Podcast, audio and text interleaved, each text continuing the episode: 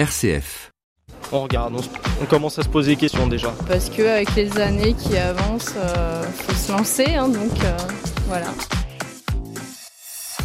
Et oui, se lancer, mais dans quoi? Eh bien, dans l'achat de leur premier logement. Devenir propriétaire, eh bien, c'est le souhait de 90% des moins de 30 ans, et ça se comprend quand on veut avancer à deux. Oui, mais voilà, acquérir son premier appartement, ça ne s'improvise pas. Comment bien le choisir? Compromis, diagnostic, acte de vente, quelle est la marche à suivre? Quels sont les pièges aussi à éviter? Eh bien, c'est ce qu'on va voir aujourd'hui avec notre invité. Maître Pierre Lemay, bonjour. Bonjour. merci d'être avec nous en direct de RCF Calvados Manche, avec le petit merci d'avance à l'équipe qui nous permet ce duplex. Est-ce que ça va, Maître Lemay? Pas de tout, pas de nez qui coule ou de coup de chaud? Non, non, tout, tout va très bien. Nous sommes en Normandie, donc pour nous atteindre, c'est un peu plus difficile. Vous recevez pas vos clients avec un masque quand même?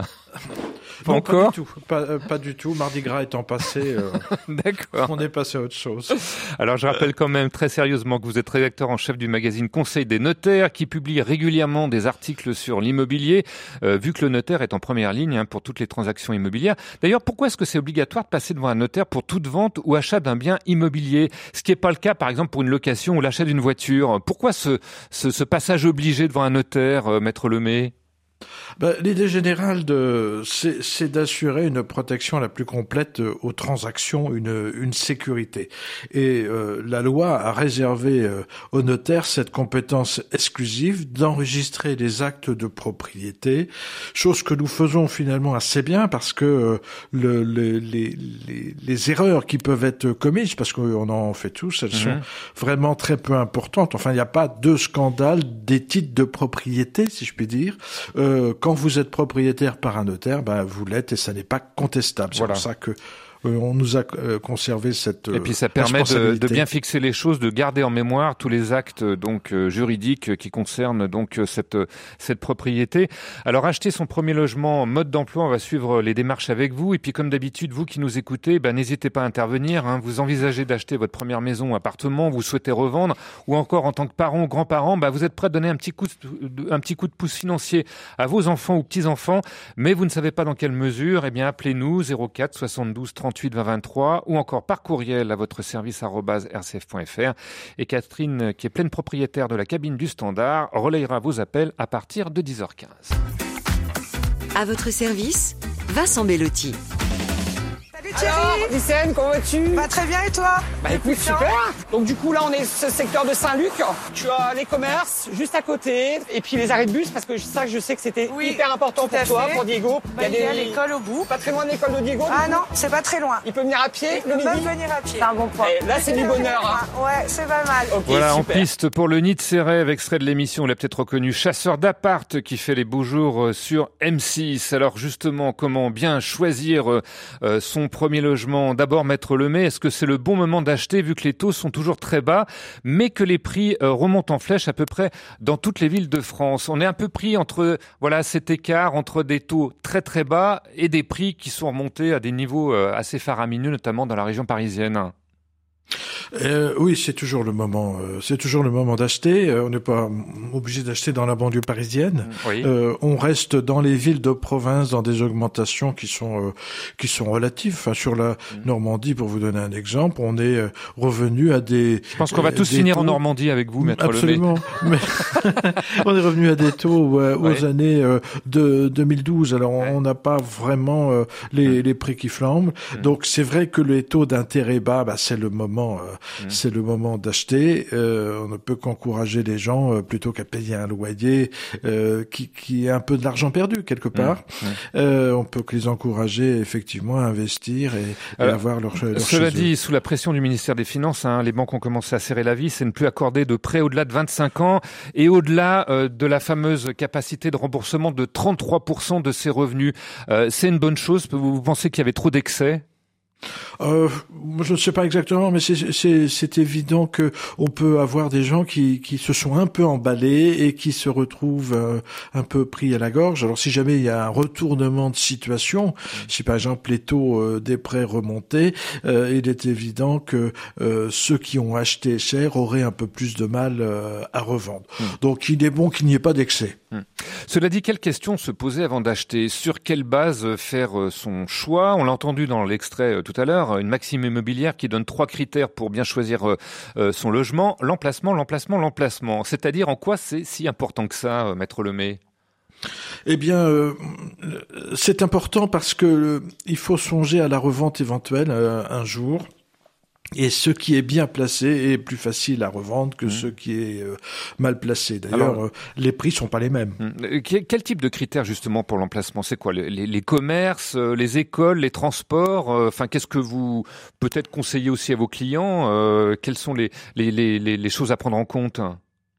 Alors, ce que vous avez dit, effectivement, les commerces, euh, les écoles, les universités, euh, euh, les, les, hôpitaux, les, les, possibilités de soins, de, de, de les, gares, les, les, gares, les trains, etc. Mais c'est aussi peut-être la proximité avec avec son, son lieu de travail. Je pense que c'est important. Mmh. Aujourd'hui, on parle de, de développement durable, bah, d'éviter de prendre le plus possible son, son véhicule et un bon emplacement, c'est aussi un hmm. emplacement pas très loin de son, son lieu de travail. En ce qui concerne le logement lui-même, quels sont les points à vérifier euh, Je sais pas, l'exposition, l'étage, euh, l'insonorisation, l'isolation thermique. Enfin, qu'est-ce que vous qu'est-ce que vous mettriez en priorité? Ah, je crois qu'il n'y a pas de priorité. C'est un ensemble de vérifications à faire. D'abord, c'est peut-être le, le, l'état général du bien. Mhm. Euh, il faut arriver à se rendre compte des travaux qui vont être euh, nécessaires à, euh, à faire dans, rapidement. Par exemple, les toitures. Par exemple, si on est à la campagne, qu'il n'y a pas de tout à l'égout, tout ce qui est assainissement. Et donc, si on n'a pas la compétence, parce qu'on n'est pas tous des pros du du, bâtiment, il ne faut pas hésiter à faire une visite mmh. avec un, professionnel, un homme de l'art qui va vous dire attention, il y a ça, ça à faire. Euh, et puis également, euh, lorsqu'il s'agit de copropriété, il ne faut pas l'oublier, les travaux qui sont prévus, euh, comme les fameuses façades hein, qui ont pu être votées lors d'assemblées générales, c'est obligatoire aujourd'hui de demander les. on peut demander les procès-verbaux des assemblées générales avant d'acheter, maître Lemay. Absolument. En principe, on doit le, le vendeur doit fournir les trois dernières années, les trois dernières assemblées générales. C'est important aussi de se rendre compte des travaux qui ont été reportés. Mmh. Vous avez des, des copropriétés qui, qui ont décidé euh, de, de, reporter des travaux de toiture, de, de, de, chauffage et autres, et c'est important de le savoir, mmh. parce que ces travaux vont bien arriver un jour mmh. ou l'autre.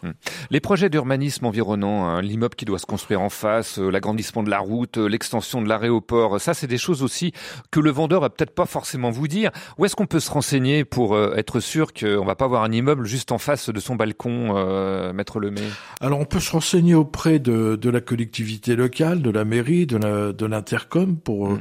connaître les, les projets. Euh, il est d'usage également de mettre dans la promesse de vente une condition suspensive euh, en matière d'urbanisme, ne révélant pas de prescription particulière ou de servitude importante empêchant l'utilisation normale, euh, mhm. normale du bien. Mhm. Est-ce qu'il y a d'autres conseils pour guider son choix? On a fait euh, le, le, le, le, tour principal du propriétaire, si je puis dire, du futur propriétaire. Euh, il y a un point intéressant, important, c'est euh, euh, se voit-on vieillir dans le bien qu'on va acheter lorsque vous avez une maison avec étage, lorsque vous êtes dans un immeuble où il n'y a pas d'ascenseur, il y a deux étages. est-ce que si vous avez 70 ans, 75 ans, est-ce que ça correspond bien à ce que vous souhaitez si jamais il y avait une difficulté pour vous de une dépendance et des difficultés de, de mobilité Hmm. Voilà donc pour ces premiers points. Cela dit, quand on s'est décidé eh bien comment procéder, on va en parler dans quelques petites secondes. À votre service, rendez-vous avec le notaire.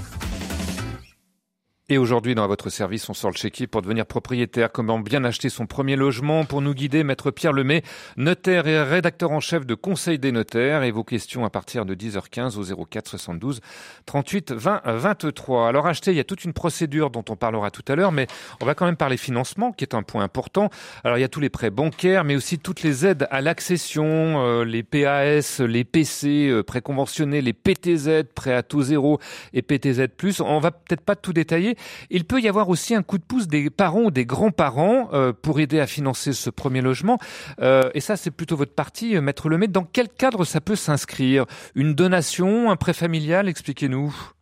Ah, on peut avoir les deux. Euh, la donation, on est des, les parents sont d'accord pour ne pas avoir de remboursement.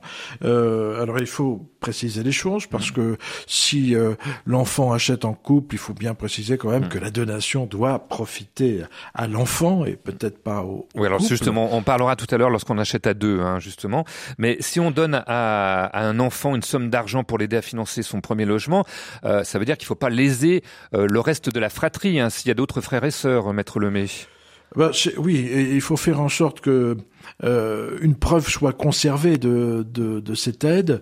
En principe, le don manuel doit être enregistré, c'est-à-dire qu'il doit faire l'objet d'une déclaration euh, fiscale. Mhm. Et euh, il faut prendre soin d'ailleurs sur cette déclaration parce qu'il y a plusieurs abattements possibles et, et c'est parfois un petit peu compliqué ou c'est plutôt pas très clair sur mhm. l'imprimé à remplir. Là, il faut mhm. pas hésiter à demander conseil au notaire.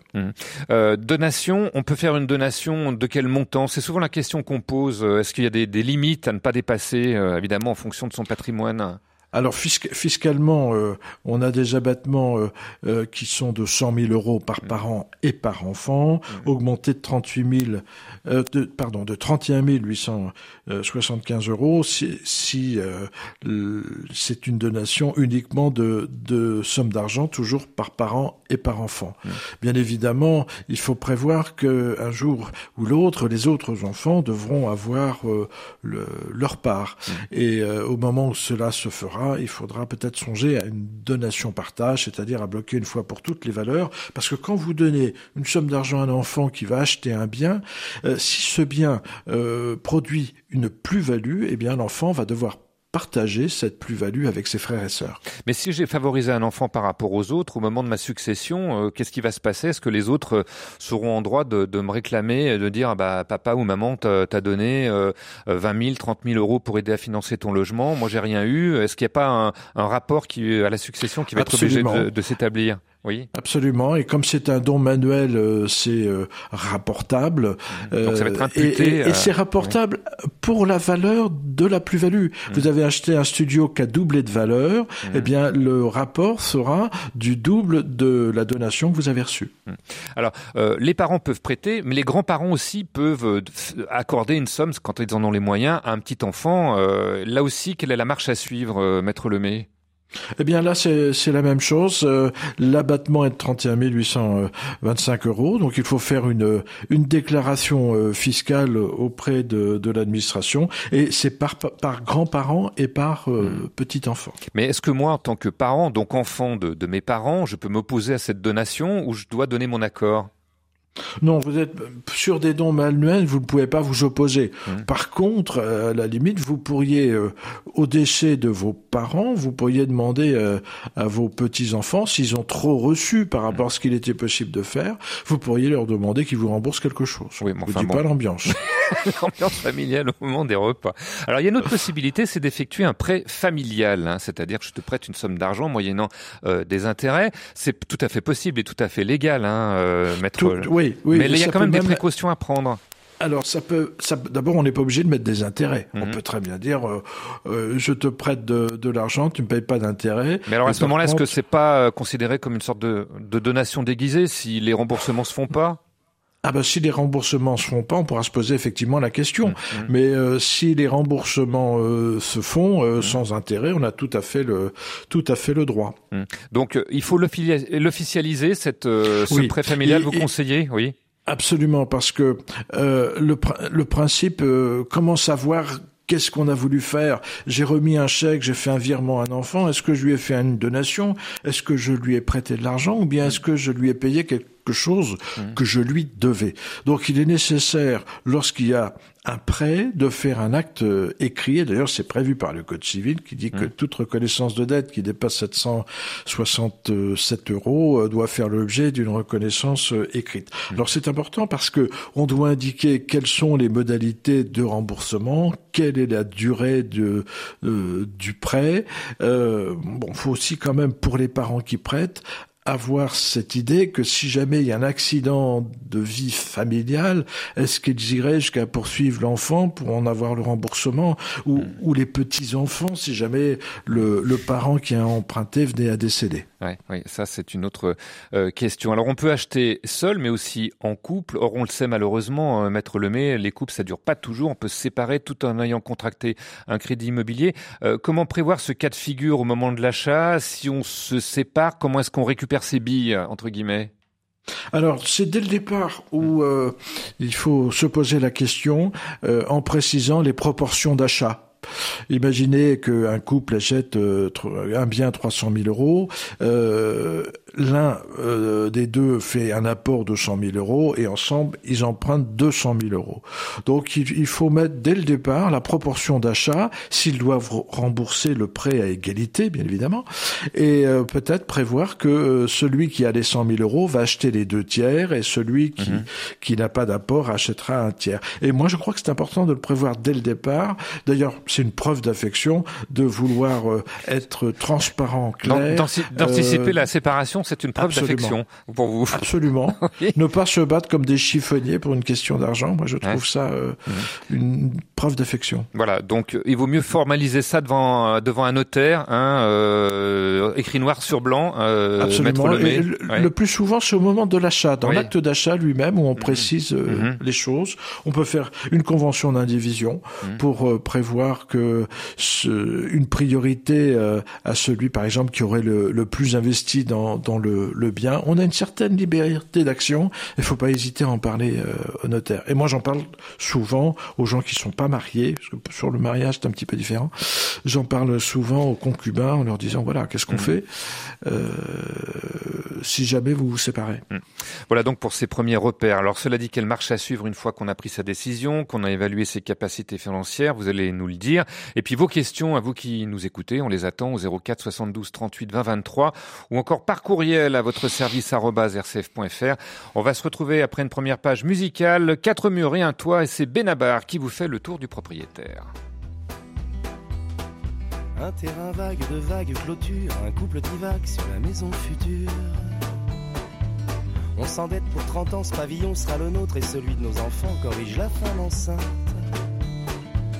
Les travaux sont finis, du moins le gros œuf, ça sent le plâtre et l'enduit et la poussière toute neuve. Le plâtre et l'enduit et la poussière toute neuve. Des ampoules à nu pendent des murs du plafond, le bébé est né, il joue dans le salon. On ajoute à l'étage une chambre de plus, un petit frère est prévu pour l'automne. Dans le jardin, les arbres aussi grandissent. On pourra y faire un jour une cabane. On pourra y faire un jour une cabane. Les enfants ont poussé, ils sont trois maintenant. On remplit sans se douter le grenier doucement. Le grand invite le garage pour être indépendant. La cabane, c'est dommage, est à l'abandon. Monsieur rêverait de creuser une cave à vin, madame préférerait une deuxième salle de bain. Ce sera une deuxième salle de bain. Les enfants vont et viennent chargés de linge sale, ça devient un hôtel, la maison familiale. On a fait un bureau dans la petite pièce d'en haut et des chambres d'amis, les enfants sont partis. Ils ont quitté le nid sans le savoir vraiment, petit à petit, et vêtement par vêtement, petit à petit, et vêtement par vêtement. Ils habitent à Paris des apparts sans espace, alors qu'ici, il y a trop de place. On va poser, tu sais, des stores électriques, c'est un peu laid, c'est vrai, mais c'est plus pratique. La maison somnole comme un chat fatigué, dans son ventre ronronne la machine à laver. Dans son ventre ronronne la machine à laver. Les petits enfants espérés apparaissent dans le frigo, on remet des glaces. La cabane du jardin trouve une deuxième jeunesse, c'est le consulat que rouvrent les gosses. Le grenier sans bataille livre ses trésors, ses panoplies de cow-boys aux petits ambassadeurs qui colonisent pour la dernière fois la modeste terre promise, quatre murs et un toit. Cette maison est en vente. Quatre murs et un toit, c'était Benabar reconverti en agent immobilier. Aujourd'hui, dans votre service, on parle justement immobilier, comment bien acheter son premier logement. Pour nous orienter, maître Pierre Lemay, rédacteur en chef du magazine Conseil des notaires. Et vos questions, eh bien, c'est au guichet suivant. Une question, une réaction RCF est à votre service au 04 72 38 20 23. Également les courriels à votre service rcf.fr. Alors acheter son premier logement, il y a toute une procédure à suivre. On l'a dit, ça ne s'improvise pas. À commencer par ce qu'on appelle un document qui est important, le compromis de vente. De quoi s'agit-il exactement, maître Lemay? Alors, on, on, appelle ça aussi l'avant-contrat. Il a, mhm. il peut prendre deux formes, soit un compromis qui engage les deux parties, soit une promesse de vente qui engage surtout le, le vendeur. Euh, Alors, si on parle du compromis de vente hein, qui engage le vendeur et l'acheteur, euh, de qu'est-ce qu'il doit, qu'est-ce qu'il, qu'est-ce qu'il doit comprendre comme élément? J'imagine l'identité déjà des deux parties l'identité des parties, la désignation du bien, hmm. le prix bien évidemment et hmm. les, modalités de paiement, et il doit euh, contenir également euh, deux choses extrêmement importantes les diagnostics, euh, le plomb, l'amiante. Ça, on y reviendra en détail tout à l'heure, mais il y a toute une série de diagnostics en fonction de l'état du bien, oui. Ouais. Et puis les conditions suspensives, c'est-à-dire que l'acquéreur s'engage, mais il s'engage sous réserve qu'il n'y ait pas de difficulté pour pouvoir acheter en l'occurrence qu'il puisse avoir son prêt s'il fait un financement bancaire. Donc c'est une condition suspensive. S'il ne l'a pas, eh bien il n'achètera pas. Mmh. Ce sont également des conditions d'urbanisme. Euh, ce qu'on disait tout à l'heure, il ne faut pas qu'il y ait de servitude qui soit révélée qu'empêcherait l'utilisation du bien. Si on achète un terrain à bâtir, c'est euh, la condition suspensive d'avoir un permis de construire et d'avoir un permis de construire définitif. Mmh. Pour moi, le, le, le compromis, l'avant-contrat, est euh, peut-être l'acte le plus plus important parce que c'est lui qui va fixer toutes les conditions des rapports entre les parties. Hmm. Alors, euh, qui rédige cet avant-contrat? Ça peut se faire directement de particulier à particulier ou de passer par l'agence immobilière ou c'est forcément le notaire euh, qui rédige euh, ce, compromis de vente, Maître Lemay? Non, comme le compromis de vente n'a pas vocation à être enregistré d'une hmm. manière définitive, il peut être fait directement par les parties, mais franchement, je vous le conseille pas. Hmm. donc, ça peut être fait par par une agence et ça peut être fait également par par un notaire. ce qui est important aussi, c'est de prévoir la somme qui va être euh, bloqué par l'acquéreur, c'est-à-dire le dépôt de garantie euh, qui, qui, qui va faire euh, qui va être la garantie pour le vendeur de la bonne foi de, l'acquéreur. Il y a une sorte et cette somme et cette somme elle ne peut pas être versée directement à l'autre au vendeur. Hmm. Il est il faut surtout pas se régler directement entre vous. Il faut toujours passer soit un blocage dans une agence qui a la garantie financière, soit plus simplement chez hmm. le notaire qui va conserver les fonds jusqu'à l'acte définitif. Cette somme, ce dépôt de garantie, c'est combien à peu près par rapport à la valeur du bien? C'est entre 5 et 10% 5 et 10% donc une somme qui est bloquée jusqu'à euh, l'achat euh, ou du moins jusqu'à la résolution de euh, de l'affaire. Dernière question avant de prendre une auditrice en ligne, est-ce que l'acheteur dispose d'un droit de rétractation? Et si oui, dans quel délai une fois qu'on a signé le compromis de vente Alors, il a effectivement un délai de 10 jours mmh. à partir du lendemain où il reçoit une lettre commandée dans lequel il y a le, le compromis de vente ou une lettre commandée électronique, on peut recevoir euh, par mail, ou le lendemain de la remise en main propre de, de ce compromis. Et donc c'est un délai de 10 jours, et s'il veut se rétracter, il faut qu'il envoie une lettre commandée, soit au notaire si c'est un notaire qui a fait l'acte, mmh. soit à l'agence, soit au vendeur. Voilà, et donc dans ce délai de 10 jours, il n'y aura aucune pénalité à payer hein, si on respecte bien les Absolument. délais. Voilà. Absolument, c'est un vrai délai de rétractation. Alors 04 72 38 20 23 en ligne, on va prendre Cécile qui nous appelle de Vannes. Bonjour Cécile. Oui, bonjour. On vous écoute. Alors, euh, je voudrais porter un témoignage. Oui. Parce que j'ai acheté mon appartement euh, en novembre 2018. Mhm. Et euh, c'est un aspect que vous n'avez pas encore eu le temps d'aborder, avec deux points. D'une part, je m'assurais, je parle d'expérience, oui. que si le logement n'est pas tout à fait neuf, alors par exemple, ma résidence a été livré en 2007.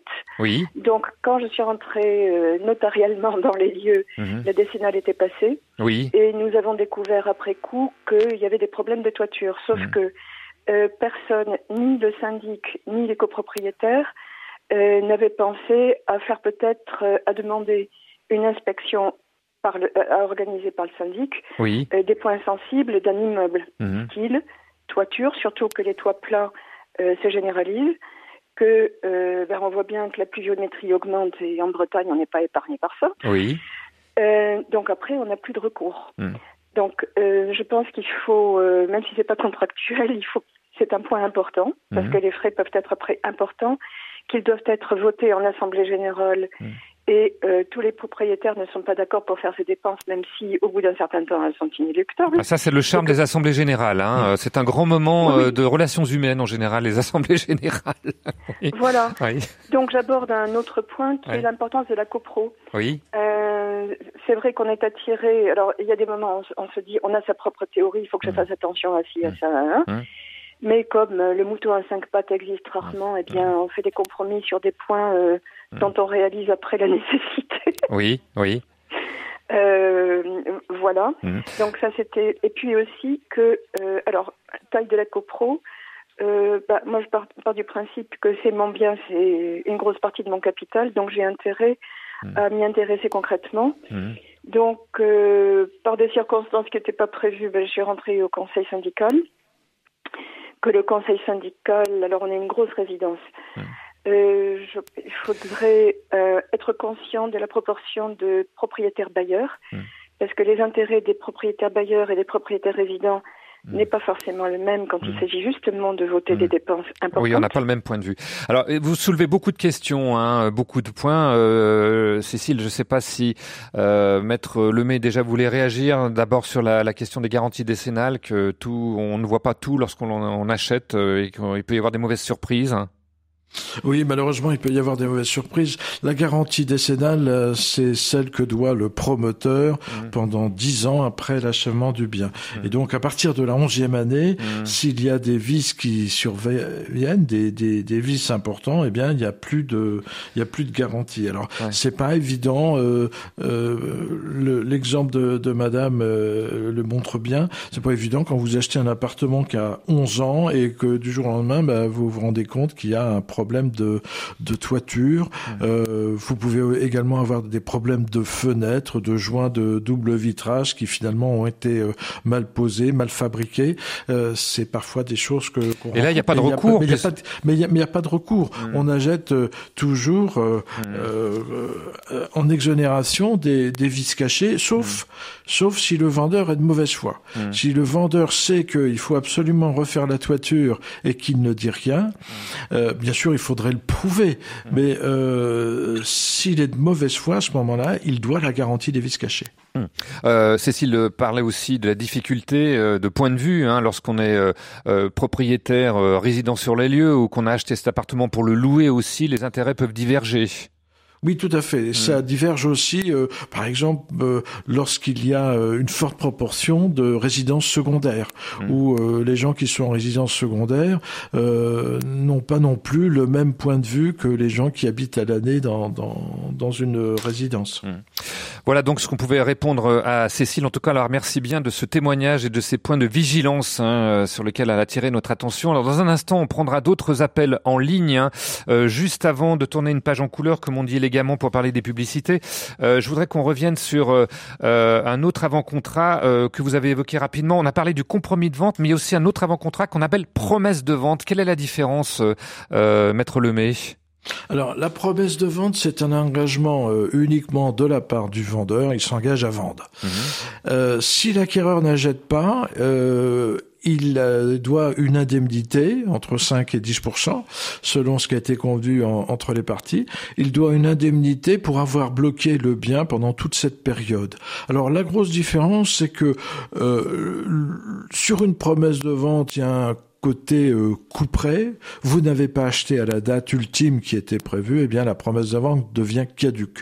Sur un compromis de vente, il faut généralement mettre en demeure votre acquéreur de venir signer, constater qu'il n'est pas venu signer et euh, demander à se libérer de l'engagement qui avait pu être euh, pris.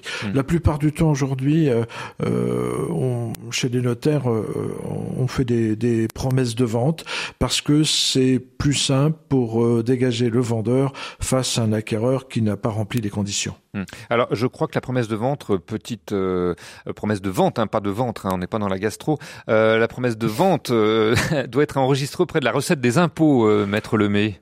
C'est une obligation dans les dix jours qui suivent la signature. Oui, ou alors si elle est faite euh, devant notaire, c'est le hmm. notaire qui euh, enregistre sur ses registres à lui. Il paye bien évidemment l'impôt hmm. euh, qui est de 125 euros pour hmm. l'enregistrer, mais on n'a pas ce, ce problème de délai. Voilà donc pour cette promesse de vente. On va continuer de parler donc d'achat d'un premier logement et puis vos questions. Il y a déjà des auditeurs qui sont manifestés. On les prendra dans un instant au 04 72 38 20 23 tout de suite. À votre service revient dans une minute. Témoin, proposé par Jean-Marie Portero. Olivier Lemaître est diacre depuis 2018. Il est marié à Fatima, musulmane pratiquante. S'élever sur nos points communs, faire de nos différences des richesses. Voilà ce qu'il pratique chaque jour avec son épouse. On n'a pas cédé sur ce qu'on croit. Je crois qu'on peut pas négocier ce qui nous tient debout. Et c'est pas un problème. Moi, je rêve d'une église décomplexée parce que souvent, en église, on pense qu'on est le centre. Témoin, c'est ce mardi à 16h. Municipal 2020. Quand les maires agissent. Grâce à des reportages, La Croix vous emmène à la rencontre de maires qui ont trouvé des solutions aux défis économiques et sociaux, des maires qui apportent des réponses aux fractures culturelles. Municipal 2020, quand les maires agissent, un grand dossier La Croix à suivre jusqu'au 23 mars en vente chez votre marchand de journaux. 10h, 11h, RCF est à votre service. Ça, faut se méfier des petites annonces immobilières. Hein oui, dans l'annonce, il y avait marqué Coquet Studio très ensoleillé dans immeuble bourgeois. Attention, les annonces, faut traduire. Coquet, ça veut dire petit. Le mien est très, très, très coquet. Student, c'est un petit studio. Alors, coquette studette, c'est carrément la maison des schtroumpfs, quoi. Effectivement, se méfier des petites annonces aujourd'hui dans votre service. Eh bien, on parle à chasse au logement, comment bien acheter son premier appartement ou maison, quels sont les pièges à éviter? Eh bien, on suit les conseils de maître Pierre Lemay, rédacteur en chef du bien nommé Conseil des notaires. Vos questions, vos témoignages, c'est au 04 72 38 20 23. Les courriels à votre service, rcf.fr. Et en ligne, on va tout de suite prendre Eric qui nous appelle de Draguignan dans le Var. Bonjour Eric. Bonjour RCF. Bonjour. Ah, on vous écoute Eric. Ma, radio préférée, bonjour Maître Lemay. bonjour. Votre notaire préféré, allez-y, on vous écoute. alors ça c'est peut-être pas sûr. Euh, alors moi ma question elle est simple, donc là je suis euh, en projet d'acheter donc euh, une demeure ici sur la côte d'Azur à Trans-en-Provence, à côté de, de, Draguignan. Vous avez bien de la chance. oui. Ce que j'aurais voulu savoir, c'est que bon, le prix est de 385 000 euros, mmh. hors frais notarial. Oui.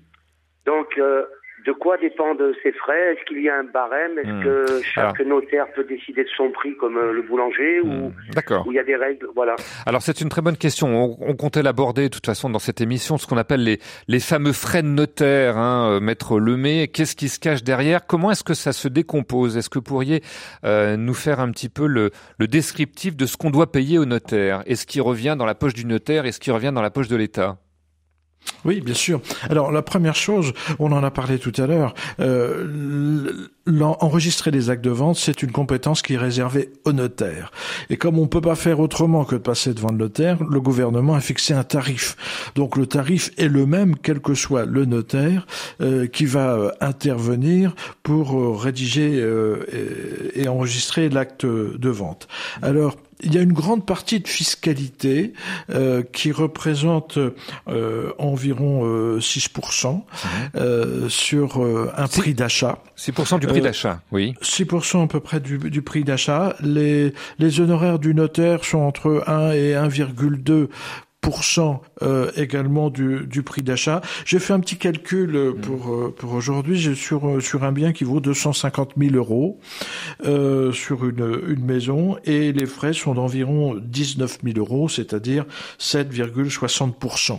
Alors plus le prix est élevé, plus euh, ce pourcentage va baisser parce qu'il y a des frais fixes, quel que soit le prix de vente, on a toujours à peu près 1000 euros de frais fixes et donc rapporté à 250 000 ou rapporté à 100 200 000 euros, forcément le pourcentage est un petit peu différent. voilà, ce qu'il faut bien comprendre, c'est qu'il y a une part, une grosse part qui revient à l'État et une petite part qui revient au notaire. Mais d'un autre côté, vous, vous allez pas me faire pleurer, hein, maître, maître. Non, mais je demande pas à faire pleurer. D'ailleurs, le tarif vient d'être révisé. Voilà, à la baisse, un je petit crois. peu, à, un petit peu à la baisse. Oui, ça représente euh, Mm. environ 1,9%, mais pas sur le prix, 1,9% des, Mm.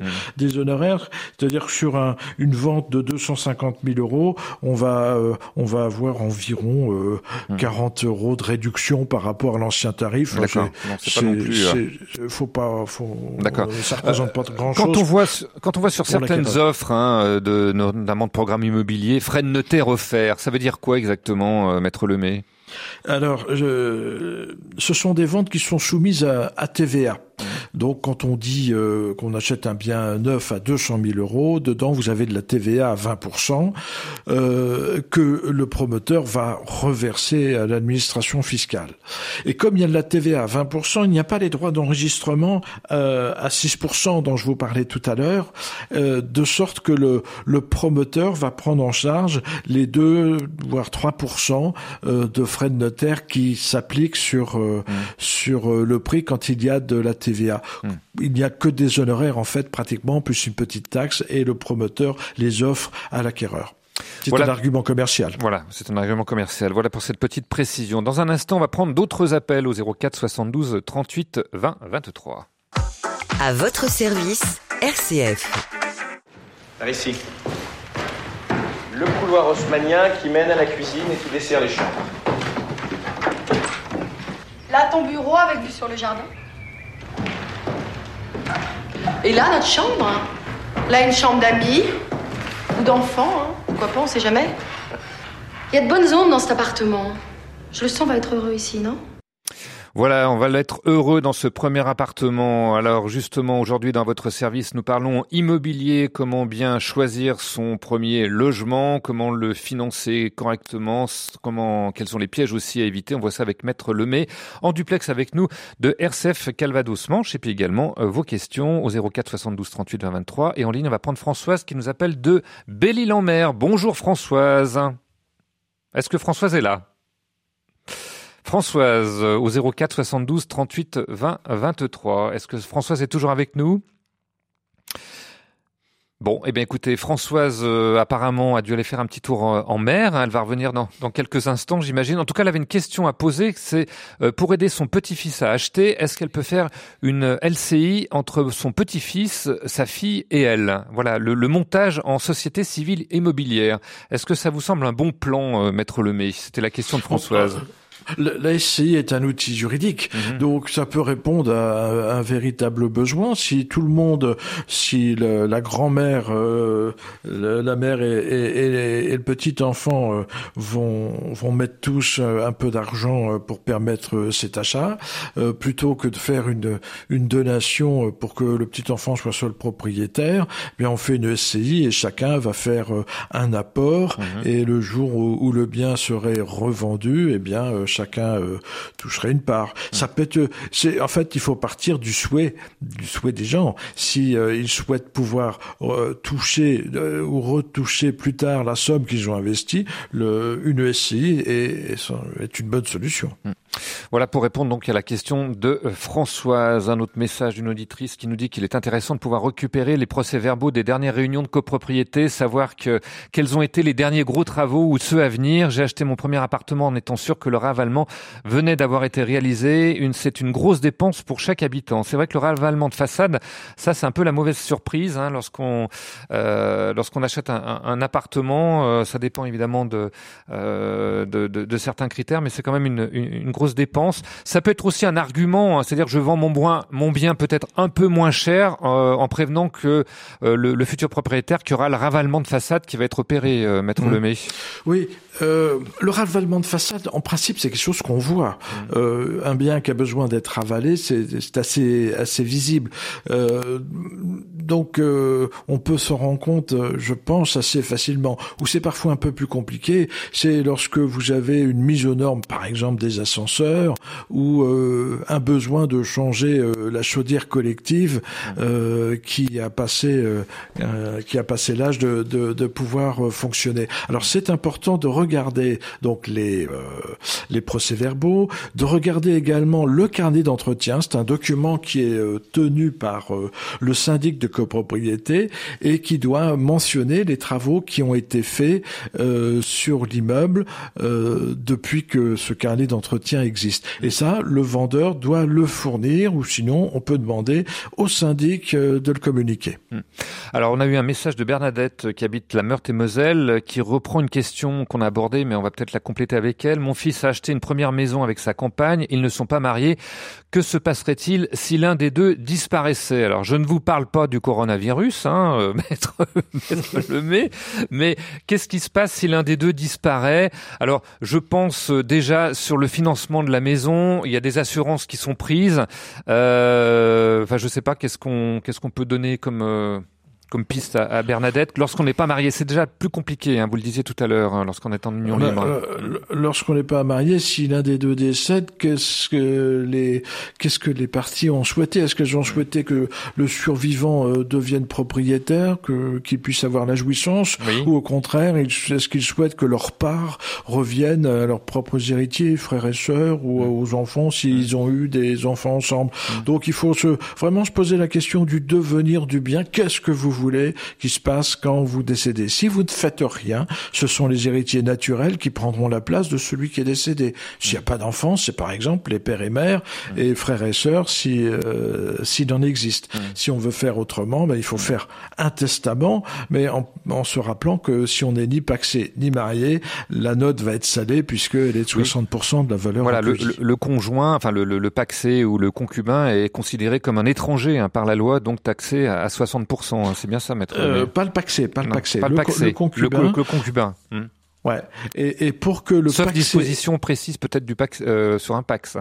Alors, si on fait un Pax, à ce moment-là, on est exonéré de droit. Mhm. Mais il faut quand même faire un testament, parce que vous n'êtes pas héritier de l'autre, euh, même paxé. Il faut absolument un testament. En tout cas, conseil, hein, lorsque vous êtes en union libre, allez voir le notaire hein, pour savoir justement, pour prévoir justement si jamais il y en a un des deux qui euh, qui euh, disparaissait. Alors, en ligne, on va prendre Raymond qui nous appelle de Lyon au 04 72 38 20 23 et après on parlera des, diagnostics immobiliers et de la loi Carrez. Hein, la, qui concerne la, surface du bien acheté, qui est inscrite dans le compromis de vente. Euh, qu'est-ce qu'elle recoupe précisément? Tout de suite, donc Raymond de Lyon, 04 72 38 20 23. Bonjour Raymond. Oui, bonjour Vincent et bonjour monsieur, bonjour maître, si le notaire est à côté de vous, je il Est, il est, il est, il est pas très loin de moi, quelques centaines de kilomètres. RCF Camados Manche. Voilà. Allez-y Raymond. Voilà, nous avions acheté un, appartement en SCI, mon ex-épouse, euh, moi-même, et puis on avait mis notre fils dedans, réparti à 30% chacun, 33, 33, 33, etc. Bon, il a 33 ans maintenant et il voudrait euh, s'acheter un bien immobilier et il voudrait acheter celui-ci justement pour nous sortir de la SCI. Oui. Voilà. Est-ce que c'est avantageux pour lui de faire un achat à l'heure actuelle où les taux sont très bas mhm. et puis de nous racheter nos parts, quoi, en quelque sorte, nous mhm. racheter notre code part? Mhm. Alors, Maître Lemay, qu'est-ce qu'on peut conseiller à Raymond? Bah, euh, oui, aujourd'hui les, les, taux sont bas, donc il faut euh, savoir en, en profiter. Donc euh, il y a deux, deux possibilités. Soit ils rachètent euh, vos parts à vous, mais il faut se poser la question des plus-values immobilières vous concernant. Je m'explique, si vous avez fait un petit capital de 900 euros et chacun a apporté 300 euros et le reste a été financé par des, des, des, des apports des associés, il va falloir arriver à prouver par une comptabilité euh, les apports que vous avez pu faire. Euh, si vous, si, si, parce que si, si vous rachète au prix où ça vaut, euh, où vaut l'appartement, forcément la plus-value entre 300 euros et la valeur de l'appartement aujourd'hui, elle va être euh, lourdement imposée si vous êtes soumis à plus-value. Mmh. La deuxième possibilité, c'est de revendre le bien. Euh, la SCI peut très bien revendre le bien à votre fils, ce qui va lui permettre d'emprunter peut-être un, un peu plus et de pouvoir euh, aussi se recevoir euh, un, peu de cash au moment de, cette revente euh, à soi-même. Là, là, franchement, il faut, faut voir avec le banquier, avec le notaire, ce qui peut être le plus avantageux, mais attention aux plus-values.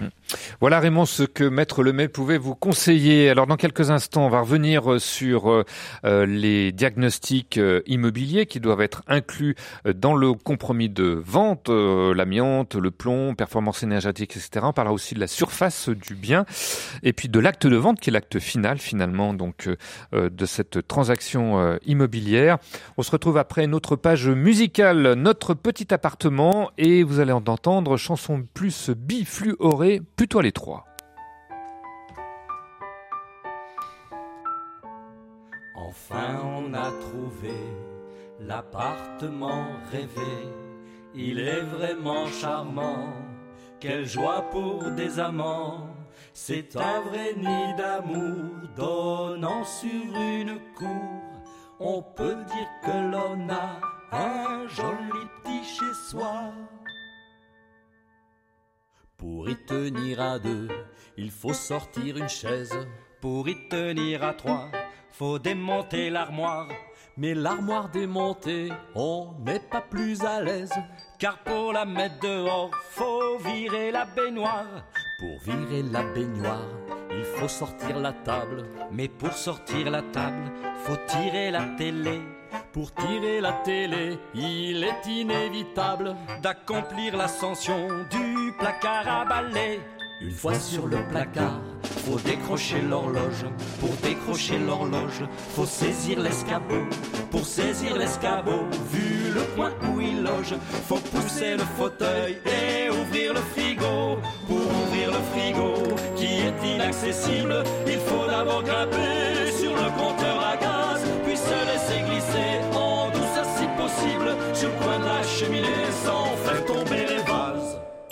Une fois sur la cheminée, pour gagner la terre ferme, faut bondir comme un singe dans le porte-manteau, puis ramper sous le bahut dont la porte se ferme. C'est ce qui vous permet d'approcher le lavabo. Après le lavabo, faut passer le liquage.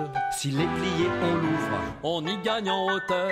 Par contre, s'il est ouvert, le plier c'est plus sage. On ne peut plus l'enjamber, mais on gagne en largeur. Le liquage investi, défoncer la penderie, traverser le buffet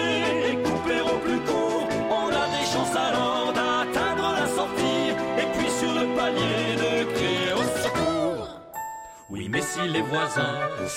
Notre petit appartement, c'était chanson plus bifluorée qui se trouvait un petit peu à l'étroit. Aujourd'hui, dans votre service, on vous donne les clés pour devenir propriétaire. Quels conseils, quelles marches à suivre lorsque vous souhaitez, eh bien, acquérir un premier logement? Pour nous guider, notre invité, maître Pierre Lemay, rédacteur en chef du magazine Conseil des notaires. Vos questions, vos témoignages, c'est au 04 72 38 20 23 ou encore les courriels à votre service, rcf.fr.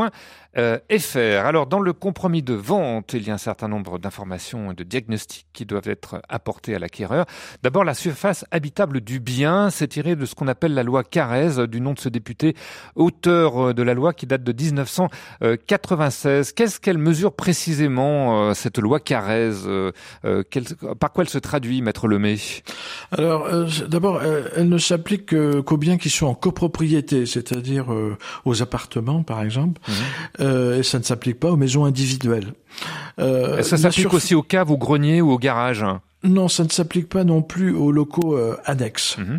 C'est simplement le, le, le, le logement. L'idée générale, c'était, euh, puisqu'on vend beaucoup les appartements au mètre carré, le prix est fait euh, au mètre carré, et donc euh, l'idée c'était de sécuriser ce genre euh, de, de situation en, en, en pouvant. et, et quelle surface précisément C'est la surface habitable, hein, c'est-à-dire qu'on tient pas compte de la surface des, des, des, cloisons par exemple ou, ou des Absolument. Oui. C'est la surface habitable et, et tout ce qui est au-dessus de 1 mètre 80. Mmh. Donc lorsque vous avez un studio au dernier étage, il peut faire 20 mètres carrés loi Carrez, mais finalement utilisable, il en fait plus puisqu'il y a toutes les sous-pentes qui, qui, ne sont pas mesurées. Quelle est la marge d'erreur Est-ce qu'on a un droit à l'erreur euh, sur la surface euh, ou, ou, pas du tout, euh, Maître Lemay Oui, il y a une marge d'erreur qui est euh, de 5%. Mmh. Alors 5% sur un, un, studio qui fait 30 mètres carrés, c'est 1 mètre carré 50. Oui, c'est quand même donc, pas mal. donc il faut pas hésiter à faire remesurer, notamment quand vous avez acheté un, un bien, vous avez fait quelques travaux à l'intérieur, vous avez fait une cuisine aménagée, vous avez mis un petit petit îlot central pour pour votre cuisine. Et en fait, vous avez réduit les mètres carrés habitables. Donc, il faut pas hésiter à faire remesurer lorsque vous-même vous allez revendre, mmh. parce que le certificat que vous avez eu à l'origine, il n'est valable en fait qu'un an. Hmm. Et au bout d'un an, il n'y a plus de responsabilité. Donc c'est vous qui prenez responsabilité en tant que vendeur. Alors la surface est une chose, mais il y a toute une série de diagnostics qui doivent être effectués en fonction de la date, euh, euh enfin de l'importance du bien. Euh, quels sont-ils? On peut passer, les passer rapidement peut-être en revenu. Le plus ancien, je crois que c'est le diagnostic amiante, euh, Maître Lemay. Oui, c'était le premier à être créé puisque c'était un diagnostic visuel. Il n'y avait hmm. pas besoin d'appareil. Donc il concerne tous les biens qui pourraient être soumis à l'amiante et on a arrêté l'amiante euh, enfin la production d'amiante et la vente de produits amiantés en 1997. Mhm. Donc euh, pour euh, les biens qui sont avant cette période, il faut faire cette recherche de présence ou non d'amiante. Il y a le diagnostic au plomb aussi. alors ça concerne les peintures avant le 1er janvier 49, je crois. Absolument. Euh, les, les, les, peintures au plomb n'ont plus été en vente depuis cette période. Alors il y a quand même eu encore du minium de plomb euh, qui, qui, qui, dont, qui a été utilisé notamment pour ce qui est toutes les, les ferrailles, les gonds euh, qu'on peut trouver euh, dans les portes ou dans les, les fenêtres. Donc là c'est avec un appareil euh, de mesure que l'on se rend compte de l'importance du plomb. Et après il y a un classement en fonction de l'état de la peinture. Si elle est en bon état, ça ne soulève pas de difficulté. Si au contraire elle commence à s'écailler, eh bien là, il y a des travaux euh, à envisager, euh, puisque euh, si les, les, enfants ingèrent ce genre de poussière, eh bien ça des risques de saturnisme et d'intoxication. saturnisme, oui. Alors il y a aussi le diagnostic de performance énergétique. là aussi, en quoi il consiste C'est les fameux A, B, C, D, E, etc. absolument, c'est un peu comme un réfrigérateur une voiture, sauf qu'aujourd'hui, quand on n'a pas des consommations, il ne, peut, il ne peut pas être établi. Alors moi, j'ai quelques réserves par rapport à ça, parce que si sans consommation on peut pas l'établir, tout va dépendre au vu des consommations, si vous êtes frileux ou pas frileux. Donc, mm. euh, euh, ça a quand même une portée assez limitée. Je pense qu'il faudra bien revoir euh, la façon de procéder, notamment lorsqu'il y aura une fiscalité en fonction de ce diagnostic de performance énergétique. Diagnostic gaz aussi qui a été mis en place et qui a une durée de validité, je crois, de, trois ans maximum. Ça concerne quel type de, de biens, Maître Lemay? Alors ça concerne euh, tout, tout, raccordement au gaz, que ce soit une citerne qu'on a dans, le jardin, ou que ce soit le raccordement au gaz de ville ou même une petite installation intérieure. Vous avez par exemple les, les bouteilles de gaz qui sont euh, euh, au sous-sol et la plaque de cuisson qui est dans la cuisine au rez-de-chaussée. Donc il y a une installation qui a été faite de conduite et, elle doit faire l'objet d'une vérification. Mmh. Très souvent d'ailleurs, dans, dans, dans les informations qu'on nous donne, c'est par exemple la, la, péremption de la date d'utilisation du tuyau, euh, mmh. où, où, là les Français sont très négligents. Alors il y a aussi le diagnostic euh, termite hein, en fonction de la région euh, où vous habitez, mais je crois que c'est valable maintenant un peu partout en France parce que les termites nous ont un petit peu envahis, euh, Maître Lemay. Oui, enfin pas dans le Calvados. Décidément, on va vraiment acheter en Normandie. Hein. Ça, ça, ça a l'air vraiment d'être la dernière zone sûre pour tout le monde. Bon, il y a le diagnostic termite et puis il y a un autre diagnostic qui a fait son apparition il y a, il y a quelques temps. Écoutez. À votre service, RCF. L'intérêt de, de, dresser un chien pour renifler la mérule, et que la mérule, en fait, si vous voulez, n'est pas toujours visible. Euh, et souvent, quand elle apparaît derrière des cloisons ou sur des murs, c'est déjà trop tard. Donc vous pouvez acheter une maison ou trouver une maison saine, et en fait, euh, bah, quand vous commencez à faire des travaux, ou quelques mois plus tard, vous pouvez avoir le champignon qui apparaît.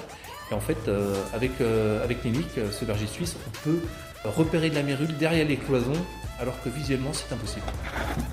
Voilà, un chien renifleur de mérule. Je ne sais pas si vous saviez que ça existait, Maître Lemay. Non, mais bon, euh, il y a bien des chiens truffiers. Alors la mérule est un champignon, pourquoi voilà. pas Alors la mérule est un champignon exactement euh, qui euh, dévore le bois, hein, qui aime bien le, un peu comme les, les termites. On s'en rend pas forcément compte. Et il y a donc ce diagnostic mérule. C'est en fonction également de la zone où on habite. Vous allez me dire qu'en Normandie, on n'a pas besoin. Si, si, en Normandie, il y en a besoin, parce que c'est une maladie, entre guillemets, euh, des, des villes qui sont en bord de Manche. Donc on en trouve en Normandie, on en trouve euh, en Bretagne. Euh, donc c'est un champignon qui se développe euh, dans le dans l'obscurité et avec de, de l'humidité. Euh, sur le principe, lorsqu'il y en a, on doit le déclarer en mairie, mais je crois que personne ne le déclare euh, en mairie. Et, et, la difficulté de faire un diagnostic, c'est qu'il ne peut être que destructif, sauf si on utilise un chien. Mmh. Mais euh, en ce sens que si vous voulez savoir s'il y a de la mérule dans la pièce où vous êtes, eh bien, il va falloir faire un trou dans les plaintes pour voir si derrière euh, le bois, il n'y a pas quelque chose qui se passe.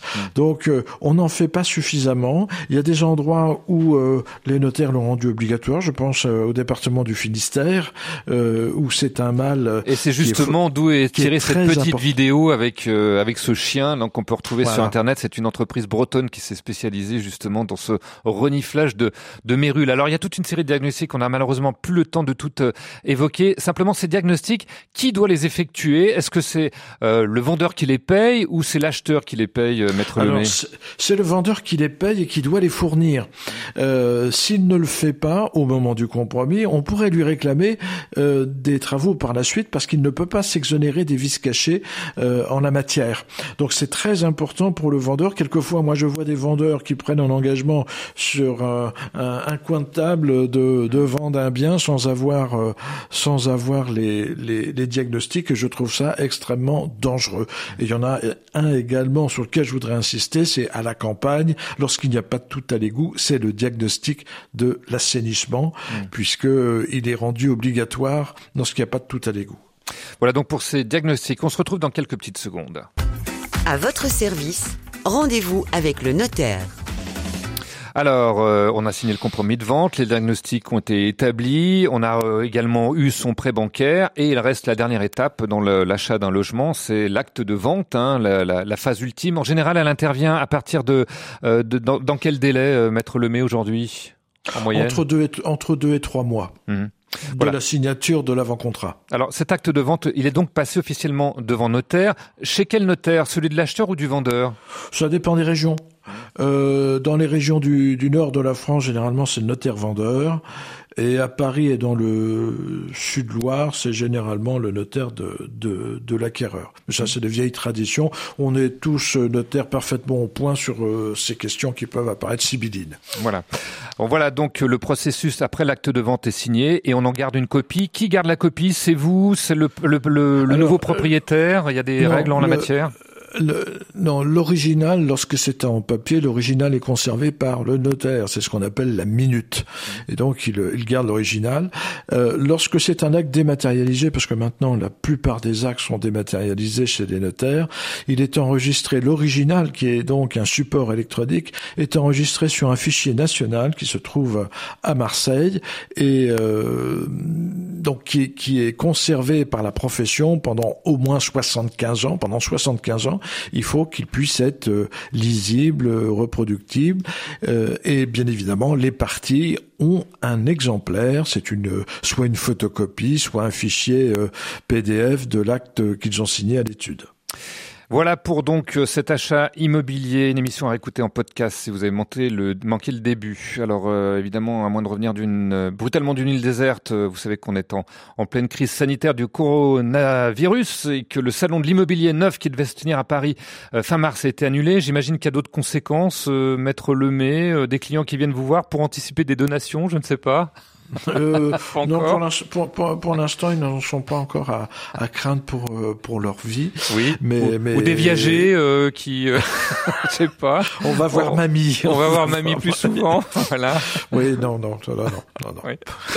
Voilà. En tout cas, prenons notre mal en patience, c'est le cas de dire. Merci, Maître Lemay, d'avoir été avec nous. Je rappelle que le dernier numéro de Conseil des notaires est toujours en kiosque au prix de 6,90 euros, ce qui est déjà un bon investissement, avec tout un dossier sur les nouveaux droits des parents en, en 2020. Voilà, merci également à RCF Calvados Manche euh, d'avoir assuré ce duplex. Merci aussi à Xavier François, propriétaire de ses manettes, et Catherine de ses téléphone.